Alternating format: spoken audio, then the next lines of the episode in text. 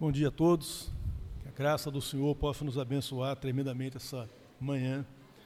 Os irmãos que estavam presentes aqui no santuário acompanharam a leitura do capítulo 8 de Romanos. Quantas verdades maravilhosas, né, irmãos? O apóstolo Paulo nos traz em apenas 39 versículos. Começa nos falando que nenhuma condenação há para aqueles que estão em Cristo Jesus. Segue dizendo que Cristo pagou em seu próprio corpo a conta do pecado. Né? E aqui o texto pode até suscitar uma dúvida, porque alguém pode perguntar, mas Jesus tinha uma natureza pecaminosa ou não? Não, ele não tinha. Porque o pecado não é algo inerente à natureza humana, tornou-se após a queda. Portanto, Jesus, ao manifestar-se em carne, condenou em seu próprio corpo o pecado da humanidade. Depois Paulo vai dizer que nós somos co-herdeiros com Cristo. Co-herdeiros, irmãos. Significa que herdamos juntos com Ele o reino. Pessoas que vivem vidas é, simples, vidas breves. O que é uma existência de 60, 70, 80 ou mesmo 100 anos? Aqueles que mais longevos entre nós, diante de toda a história do mundo e, da, e do cosmos, não é nada. E, no entanto, essa vida breve que é como a erva do campo, estando em Cristo, está destinada a herdar o reino juntamente com Cristo. Depois Paulo nos pergunta, pergunta aos seus leitores, aos seus ouvintes, quem ousará levantar acusação contra os filhos de Deus. Pois é Deus mesmo quem os justifica, quem os declara justos. E conclui esse glorioso capítulo dizendo que nada nos separará do amor de Deus, revelado em Cristo Jesus. Eu fico pensando, meus irmãos, que são tantas maravilhas, tantas revelações poderosas que Paulo recebeu aqui, que ele meio que sentiu, eu tenho essa percepção, obrigado a fazer um parênteses no meio do capítulo para antecipar alguns questionamentos que os seus leitores poderiam eventualmente fazer. E isso ele faz a partir do verso 18, quando ele traz essa realidade tão excelsa que alguém lendo essa carta, os crentes em Romanos, em Roma, aqui essa carta é escrita no final da, da década de 50, por volta do ano 57, 58. Menos de 10 anos depois haveria uma severa perseguição movida por Nero, mas com certeza naqueles momentos ali os irmãos ali naquela igreja já podiam sentir essa tensão no ar. Então esses irmãos lendo essas, essas revelações tão maravilhosas poderiam pensar, mas como que isso se encaixa na vida difícil que nós estamos levando.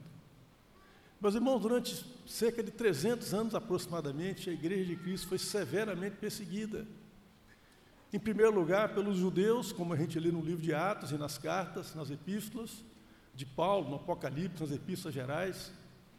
Mas, posteriormente, vieram várias ondas de perseguição movida pelo Império Romano contra o povo de Deus, contra os crentes. Isso só cessou no século IV, quando por providência divina, a coisa acalmou a partir da conversão do imperador Constantino. Mas esses 300 anos a igreja padeceu severa perseguição, assim como muitos hoje em dia, século 21, padecem do mesmo tipo de severidade persecutória em vários países do mundo. E esses irmãos podem ler isso que Paulo está falando, essas verdades, essas poucas aqui que eu assinalei desse capítulo, e pensar, mas espera aí, como que isso se encaixa com a realidade difícil que nós enfrentamos, com esse mundo contraditório no qual nós estamos inseridos. Então, a partir do verso 18, Paulo vai dizer isso aí, meus irmãos, que foi lido. Eu tenho por certo que os sofrimentos do tempo presente não podem ser comparados com a glória a ser revelada em nós. E sofremos, meus queridos, sofrimento é uma experiência generalizada na vida dos seres humanos, ricos, pobres, sabe? Independentemente da classe social, todos enfrentam, é claro que alguns enfrentam com mais severidade, é verdade, É? A nossa vida aqui é uma vida bem tranquila. Às vezes eu fico perplexo porque as pessoas reclamam tanto, diante, diante, diante, de, diante de tantas circunstâncias difíceis que acontecem nesse mesmo momento pelo mundo. Mas, no entanto, apesar disso, o sofrimento é uma experiência generalizada. Sofremos por causa do pecado, sofremos pelas escolhas erradas que fazemos. E deixa eu esclarecer uma coisa para você, meu querido: se você está em Cristo, o seu sofrimento por causa do pecado não vem por causa de uma punição, o seu pecado já foi perdoado, mas vem pelas consequências. As ações erradas, os atos errados têm consequências sobre nós e sobre os nossos próximos, ainda que, como diz Paulo, e quem somos nós para discordar do apóstolo aos gentios aqui, é, pleno da inspiração do Espírito Santo, nenhuma condenação há. Apegue-se a isso. Agarre essa verdade para a sua vida, meu querido, se você está em Cristo. Não perca essa verdade de vista. Paulo está dizendo aqui, não está falando a respeito apenas dos crentes de Roma, não, a respeito de nós, daqueles que virão, daqueles que ainda serão chamados por Deus para servir. Os pecados passados e futuros. Porque Deus conhece todas as coisas. Já foram perdoados, mas ainda assim, meus queridos, as escolhas erradas que fazemos, as ações atropeladas que temos na vida têm consequências, nós sofremos por isso. E o sofrimento, meus queridos, é algo tão generalizado na espécie humana que o, o, os ateístas criaram até um argumento falacioso, vou explicar para vocês por que é falacioso, do chamado problema do sofrimento. Talvez isso não incomode a maioria dos irmãos aqui, mas talvez alguns já tenham lidado com isso nas faculdades, nas escolas, no ensino médio. O problema do sofrimento é mais ou menos formulado assim: como conciliar a ideia de um Deus justo, bom e todo-poderoso com a realidade do sofrimento que os seres humanos enfrentam nesse mundo. Por que, que esse argumento é falacioso, meus queridos? Porque para você enunciar esse argumento, primeiro você precisa acreditar que existe um Deus justo, todo-poderoso e que nos ama. Se eu fosse um ateu nesse mundo, meus queridos, eu me daria por satisfeito por comer, beber e dormir. Um ateu não tem direito de reclamar de nada, se ele acredita que essa existência toda que existe aqui, toda essa natureza maravilhosa, é fruto de um acidente cósmico. Então comamos e bebamos, porque amanhã morreremos. A gente se assusta quando está viajando de avião e tem uma turbulência, porque a gente sabe que o avião é bem pilotado, tem lá o piloto, os seus copilotos, tem os aparelhos tecnológicos todos para auxiliar, e a gente fica, poxa, mas por que, que mesmo tendo tudo isso, a gente está passando por essa turbulência? Mas se eu acreditasse que o avião voa à deriva, sem um piloto e sem os aparelhos tecnológicos, a turbulência seria um preço muito baixo a ser pago. Eu podia ter certeza que o avião ia se espatifar em algum momento, levando todos a óbito. Portanto, o problema para o ateu não é o sofrimento, o problema é para o ateu os momentos bons. É porque que tem tanta beleza nesse mundo. É porque que mesmo as pessoas injustas desfrutam de coisas boas. O problema para o ateu não é que a chuva vem e o sol sobre os justos, é porque que ela também vem sobre os injustos. Mas, no entanto, para nós, como servos de Deus, que cremos num Deus todo-poderoso e num Deus que nos ama, e num Deus que é justo, para nós, sim, o sofrimento pode ser um problema. Por isso, o apóstolo Paulo nos alerta aqui, dizendo que esse sofrimento da era presente não pode ser comparado com a glória futura. E Cristo também nos alertou: olha, no mundo tereis aflições, mas tem de bom ânimo. E por que, meus queridos, que para nós o sofrimento é algo, às vezes, uma provação tão difícil? Basicamente por dois motivos. Porque a nossa condição, mesmo com o Filho de Deus, é de ter um conhecimento limitado a respeito da verdade. Esse mesmo apóstolo aos o apóstolo Paulo, que escreve essas palavras que aquecem o nosso coração, iluminam a nossa alma, como o pastor Júnior disse aqui na leitura, ele mesmo disse a respeito de si mesmo: Olha, eu conheço a realidade em parte. Em parte eu conheço, em parte eu profetizo, eu vejo as coisas por espelho e enigma. Então, esse desconhecimento a respeito do que vai acontecer no dia de amanhã, e nos dias vindouros, muitas vezes é problemático para alguns de nós. Mas também porque a nossa fé não é suficientemente madura, meus queridos. Muitas vezes nós agimos como Pedro, que no momento declara que Jesus é o enviado de Deus, que devia vir ao mundo, que ele é o Messias, declaração essa que é elogiada por Cristo. E Cristo vai dizer para Pedro: Pedro, você não está dizendo isso pela carne, nem pela sua mente carnal, mas porque o Espírito Santo te revelou isso, meu querido. Mas cinco minutos depois, o mesmo Pedro está servindo de tropeço para Jesus, quando Jesus começa a declarar que ele precisa morrer, precisa ser entregue às autoridades para ser crucificado. Por que que Pedro reage assim? Porque a sua fé é imatura. Porque não conhece a realidade plenamente. Por isso, meus queridos, o apóstolo Paulo, diante de revelações tão maravilhosas, ele tem esse cuidado aqui, de chamar a atenção dos seus leitores, dos seus ouvintes, para que a momentânea aprovação, que as dificuldades do momento não nos desviem do caminho, não tenham o poder de sufocar a esperança que o próprio Senhor colocou em nós. Veja, por exemplo, o que ele vai dizer na carta aos Coríntios, 2 de Coríntios, capítulo 4. A partir do verso 16, eu ia, eu ia virar aqui, mas o meu irmão já projetou ali, né? Diz assim: Por isso não desanimamos, pelo contrário, mesmo que o nosso corpo exterior, nosso ser exterior, o corpo se desgaste, o nosso ser interior se renova dia a dia, porque a nossa leve e momentânea tribulação produz para nós um eterno peso de glória, acima de toda comparação. Na medida em que não olhamos para as coisas que se veem, mas para as que não se veem, porque as coisas que se veem são temporais, mas as que não se veem são eternas. Meus queridos, o apóstolo Paulo é alguém que sabe o que é sofrer. Esse homem ia de cidade em cidade e, muito comumente era espancado, era perseguido, tinha que sair fugido das cidades onde ia pregar o Evangelho. Mais de uma vez esse homem sofreu naufrágio, sendo que aquela viagem para Jerusalém foi a mais severa delas. E esse homem que padeceu, que traz no seu corpo as marcas do Evangelho, ele chega a dizer isso, as marcas do, do sofrimento, sabe, das surras que ele levou por servir a Cristo. Ele nos brinda com essa passagem, dizendo que ele não desanima, pelo contrário, ele segue em frente.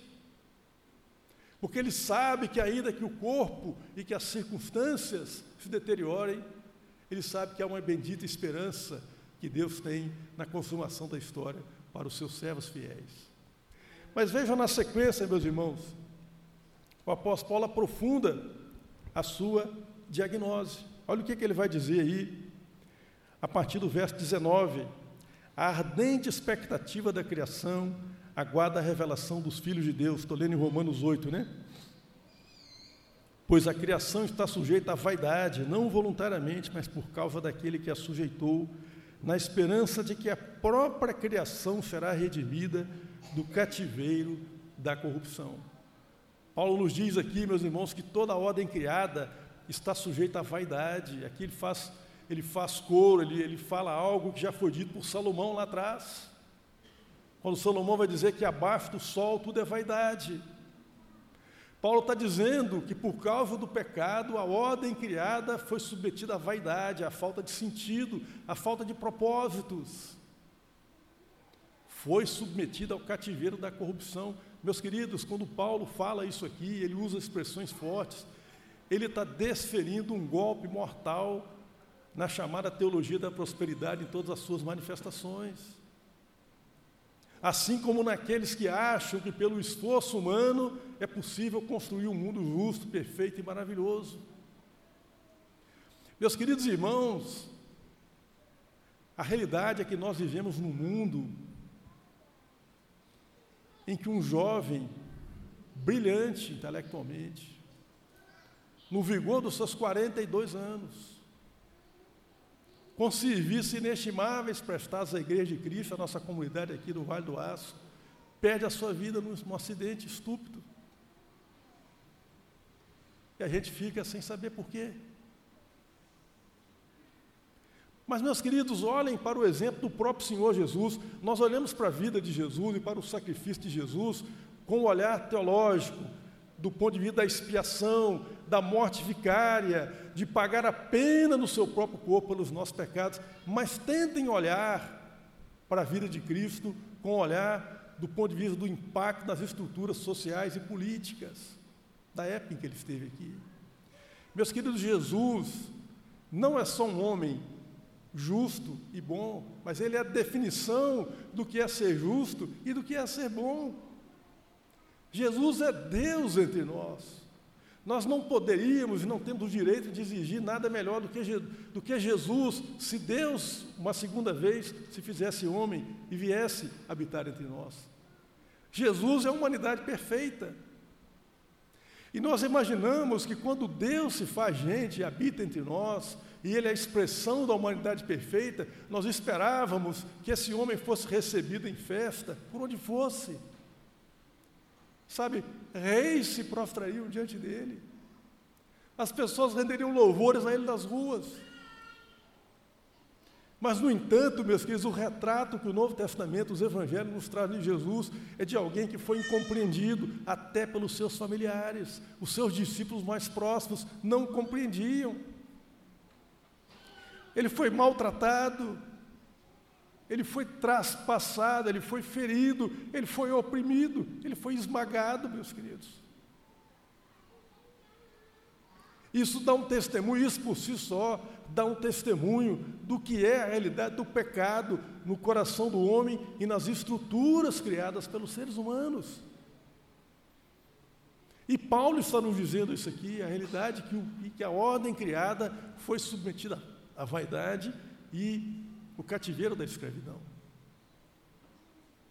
Então, meus queridos, nós podemos dizer aqui, à luz desse texto que Paulo diz, que se sofrer com Cristo, e por causa de seguir a Cristo, é difícil, sofrer sem Cristo é muito mais difícil, meus queridos.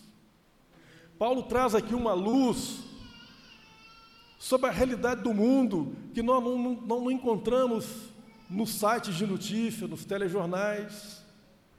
Paulo lança luz sobre o problema de por que esse mundo não encontra paz, por que tem tantas guerras, por que as pessoas destroem seu próprio corpo, entupindo o corpo com drogas, com álcool, com sexo desenfreado, por que, que as pessoas se automutilam? Porque essas pessoas que não têm Cristo no coração olham para a realidade do mundo e não veem sentido algum, não veem razão de viver e se autodestrói por isso. Sabe quais são os grandes centros consumidores de droga no mundo, meus queridos? Não são os países pobres, não. São os países ricos. Os maiores consumidores de droga estão na América do Norte, estão na Europa. Não é coincidência. Porque nós que vivemos numa nação em desenvolvimento, a gente pode pensar assim: ah, o dia que não tiver mais corrupção na política, aí vai ser beleza. O dia que as ruas estiverem pavimentadas, aí eu vou ser feliz. Mas esse pessoal que tem tudo, que tem estruturas que funcionam, que tem leis que funcionam, que tem ruas bem pavimentadas, que tem todo o serviço público de primeira, essas pessoas perderam a ilusão. E como Salomão está dizendo, sabe o quê? Isso tudo é vaidade. Nada faz sentido nesse mundo. Por isso, meu querido, ao invés de você apontar o dedo para aqueles que fazem isso ou fazem assado, que votam assim ou votam assado, tenha misericórdia dessas pessoas. Você que tem esperança em Cristo não sabe o que é viver nesse mundo sem esperança. Não existe tragédia maior. Viver nesse mundo sem esperança de vida eterna em Cristo é como viajar num avião sem piloto. Como eu, na, na, na imagem que eu citei agora há pouco. É a certeza que ele vai espatifar e não vai haver salvação para ninguém.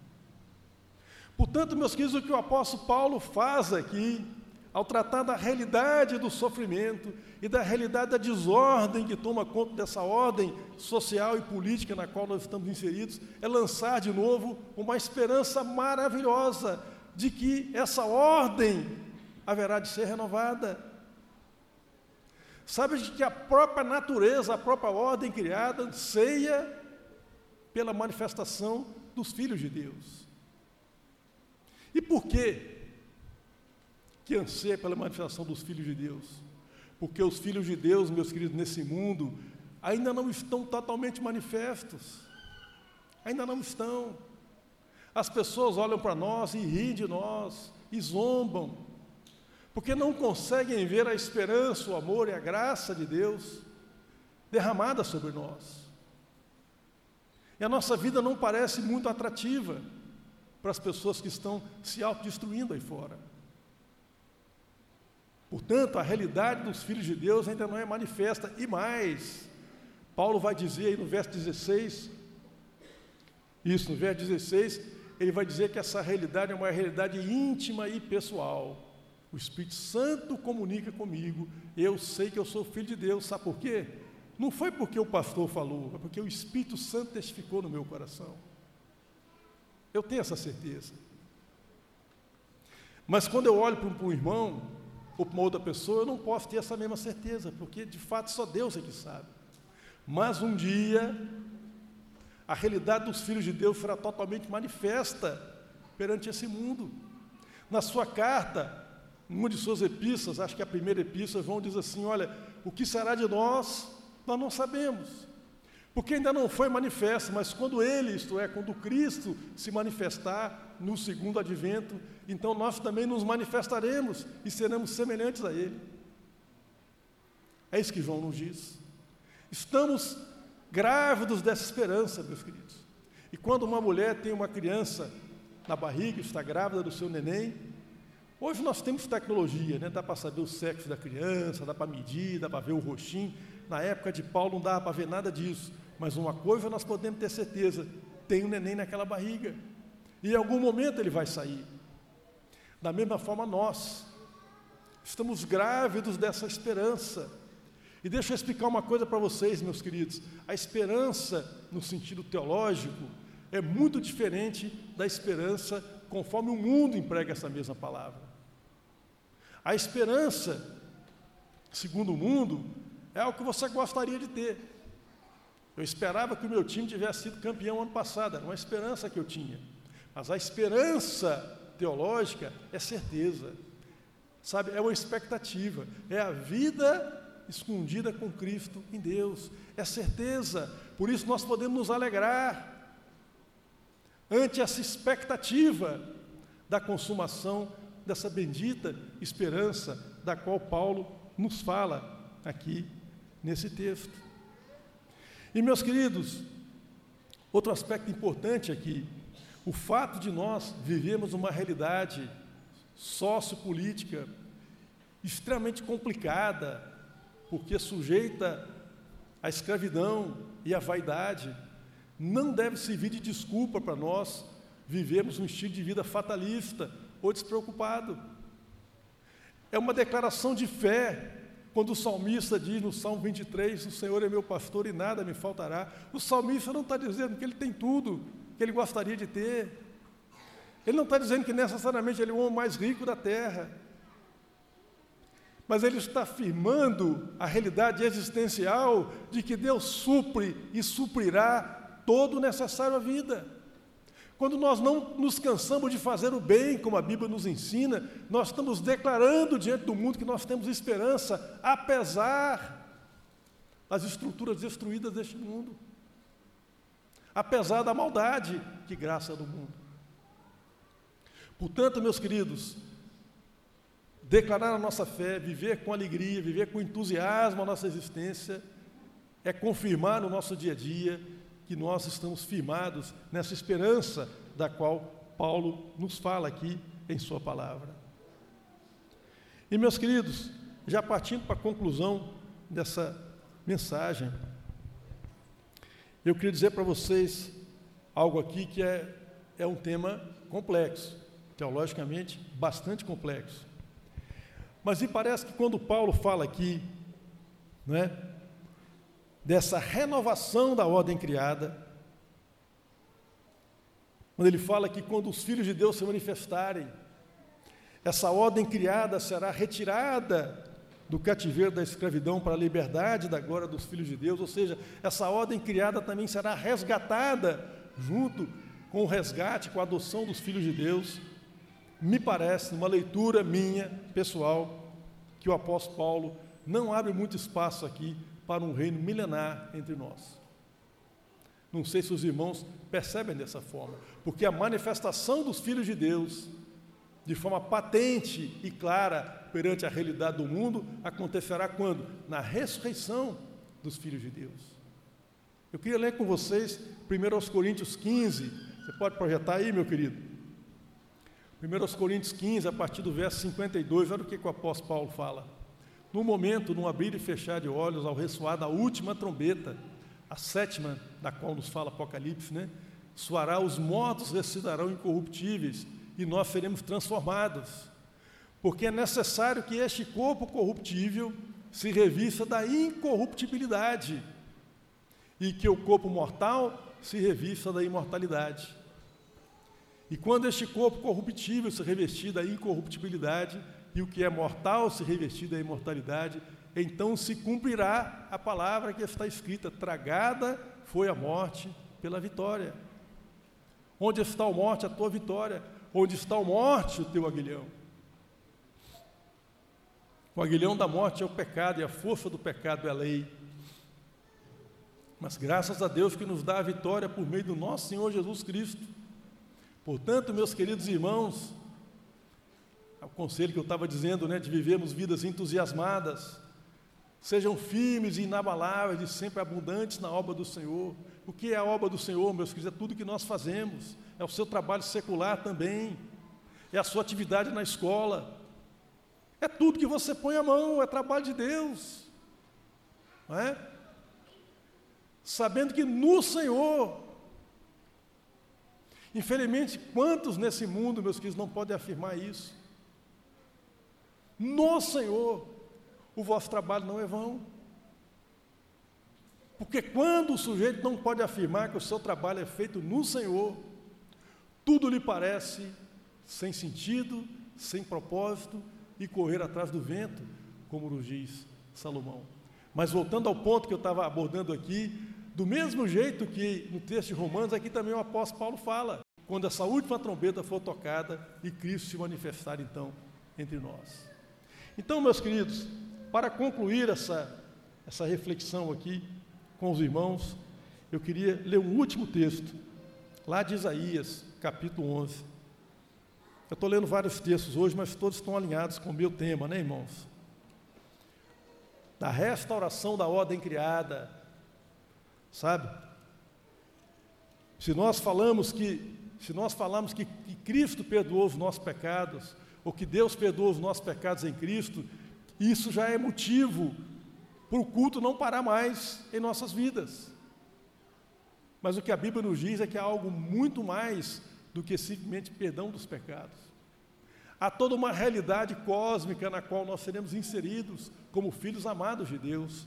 Então, Isaías 11, ele diz assim: ó, do tronco de Jessé sairá um rebento, e das suas raízes brotará um renovo e repousará sobre ele o Espírito do Senhor, e o Espírito de sabedoria e de entendimento, e o Espírito de conselho e de fortaleza, o Espírito de conhecimento e de temor do Senhor. Ele terá o seu prazer no temor do Senhor, e não julgará segundo a aparência, nem decidirá pelo que ouviu dizer, mas julgará com justiça os pobres e decidirá com equidade a favor dos mansos da terra e castigará a terra com a vara de sua boca, e com o sopro dos seus lábios matará o perverso, o que nos diz também os textos apocalípticos, que a manifestação de Cristo, lá em 2 Tessalonicenses, destruirá o perverso com o sopro da sua boca. O cinto dele será a justiça, e a verdade será a sua faixa na cintura. Olha a sequência, meus irmãos, que vem na sequência disso aí. Então o lobo habitará com o cordeiro, O leopardo se deitará junto com o cabrito, o bezerro, o leão novo e o novilho gordo andarão juntos, e uma criança pequena os guiará. A vaca e a ursa pastarão juntas, as suas crias juntas se deitarão, e o leão comerá palha como boi. A criança de peito brincará sobre a toca da cobra, e o já desmamado meterá a cobra no ninho, da, meterá a mão no ninho da serpente. E não se fará mal algum, nem dano algum em todo o meu santo monte, porque a terra se encherá do conhecimento do Senhor, como as águas cobrem o mar. Naquele dia a raiz de Jessé estará posta por estandarte dos povos, e as nações recorrerão a ela, e a glória será a sua morada. Meus queridos, que maravilha isso! O Isaías, que é um profeta, mas que é também um poeta, ele nos traz, por meio de palavras tão bem alinhavadas, uma verdade maravilhosa da restauração de toda a ordem criada. Então, o que nós vemos hoje, meus queridos, os momentos de alegria que nós temos, quando a gente viaja por uma semana de férias com, os, com uma família, numa praia bonita e tem alguns momentos de lazer, são momentos agradáveis, somos gratos a Deus por isso, mas são apenas pequenas imagens, fragmentos da bênção que será quando Cristo se manifestará, quando Cristo se manifestar uma vez mais, estabelecendo novos céus e nova terra. Eu não quero que você saia daqui nesta manhã sem ter essa certeza no seu coração, sem ter esse testemunho do Espírito Santo no seu coração. Se o Espírito Santo não testificou com você ainda, meus queridos, no seu íntimo, que você também é um filho de Deus, herdeiro dessas promessas, co-herdeiro com Cristo. Então, o que eu posso te dizer é o seguinte: busque a face do Senhor, e busque do Senhor essa revelação, essa transformação íntima, pela qual o próprio Espírito Santo testifica no seu coração que essa promessa também é para você. Amém, meus queridos?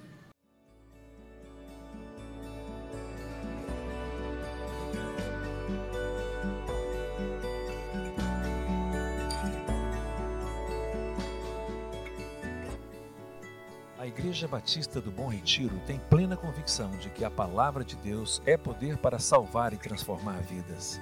Nosso desejo é que essa mensagem tenha alcançado seu coração. Para saber mais sobre quem somos e em quem acreditamos, acesse ibbrpatinga.com.br.